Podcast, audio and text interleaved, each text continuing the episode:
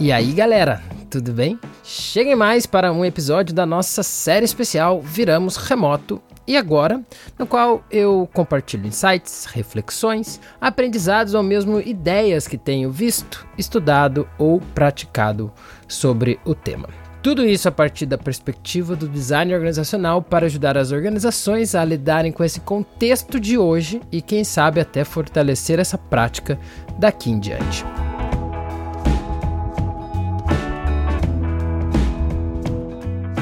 Uma vez que uma empresa começa a operar remotamente, um mundo de oportunidades se abre em várias direções. Quem é acostumado a se debruçar sobre as planilhas de custos e despesas deve estar agora se atentando ao gasto que é adquirir ou alugar e manter um escritório.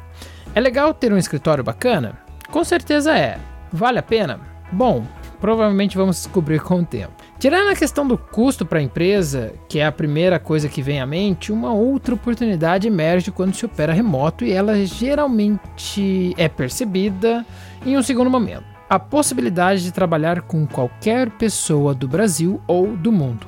A restrição deixa de ser morar na cidade em que a empresa está assediada e passa a ser o fuso horário. Consegue imaginar a quantidade de pessoas incríveis que estão por aí e que poderão vir a trabalhar com você? Temos muitos benefícios nisso. Primeiro, a diversidade cultural. Pessoas de diferentes regiões e costumes podendo trabalhar juntas. Ninguém mais ter que abandonar sua terra, seus familiares e amigos para ir buscar uma oportunidade num grande centro. Olha que maravilha. Segundo, e novamente, os custos. Não da empresa, mas o da vida das pessoas. Morar num grande centro que nem São Paulo, por exemplo, e ter acesso a serviços de qualidade é para poucos pouquíssimas pessoas. Brincando aqui, para se morar num apartamento bem localizado e confortável e ter duas crianças estudando em uma escola legal e integral, você tem que ter a noção de que seu mês começa com 8 a 10 mil reais negativos. Isso sem contar todo o resto. Vem cá, quantas pessoas ganham o suficiente para bancar essa brincadeira? Em terceiro, o aumento significativo no potencial de candidatos e candidatas para as vagas. Bom, isso já estava subtendido nas minhas falas, mas quem trabalha diretamente com processo seletivo sabe quão incrível é isso. Poder ter a possibilidade de contratar uma pessoa fantástica que mora numa outra cidade ou estado, mas que não tem às vezes menor vontade de morar em São Paulo, Rio de Janeiro, Belo Horizonte ou algum outro centro. E por último, Imagine você poder morar em um lugar que sempre sonhou, fora do país talvez, ou então poder ir fazer um curso, mestrado ou qualquer outra coisa em outro lugar sem abandonar o seu emprego. Conheço muitas pessoas que, se pudessem, gostariam de ir morar em outro país, mas não fazem com medo de não ter um emprego por lá. Se você estiver trabalhando remoto, você vai com um emprego na mala. Eu mesmo tomei a decisão de sair de São Paulo e vir morar em Florianópolis sem qualquer peso na consciência, pois já trabalhava remoto na época. Então pare e pense em todas as possibilidades que podem abrir para a sua vida a partir do momento em que sua empresa decidir trabalhar totalmente remoto. Talvez o momento que estamos vivendo agora não nos dê uma perspectiva tão otimista, uma vez que mal podemos ir ao supermercado. Mas quando a quarentena acabar, teremos que levar fortemente em consideração essa mudança para que ela seja definitiva, não?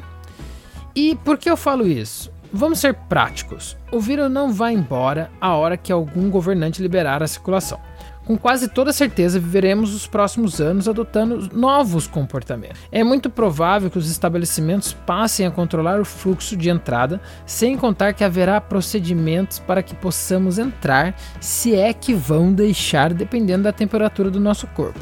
Agora imagine o tamanho das filas que teremos para quase tudo. Não estou sendo alarmista, só trazendo uma perspectiva real do que poderá ocorrer nos próximos anos. E o que isso tem a ver com toda a conversa?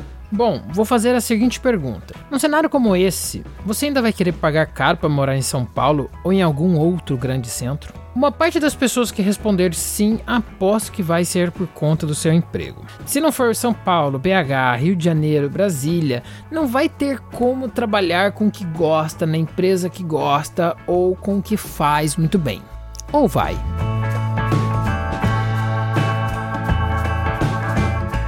É isso aí, galera.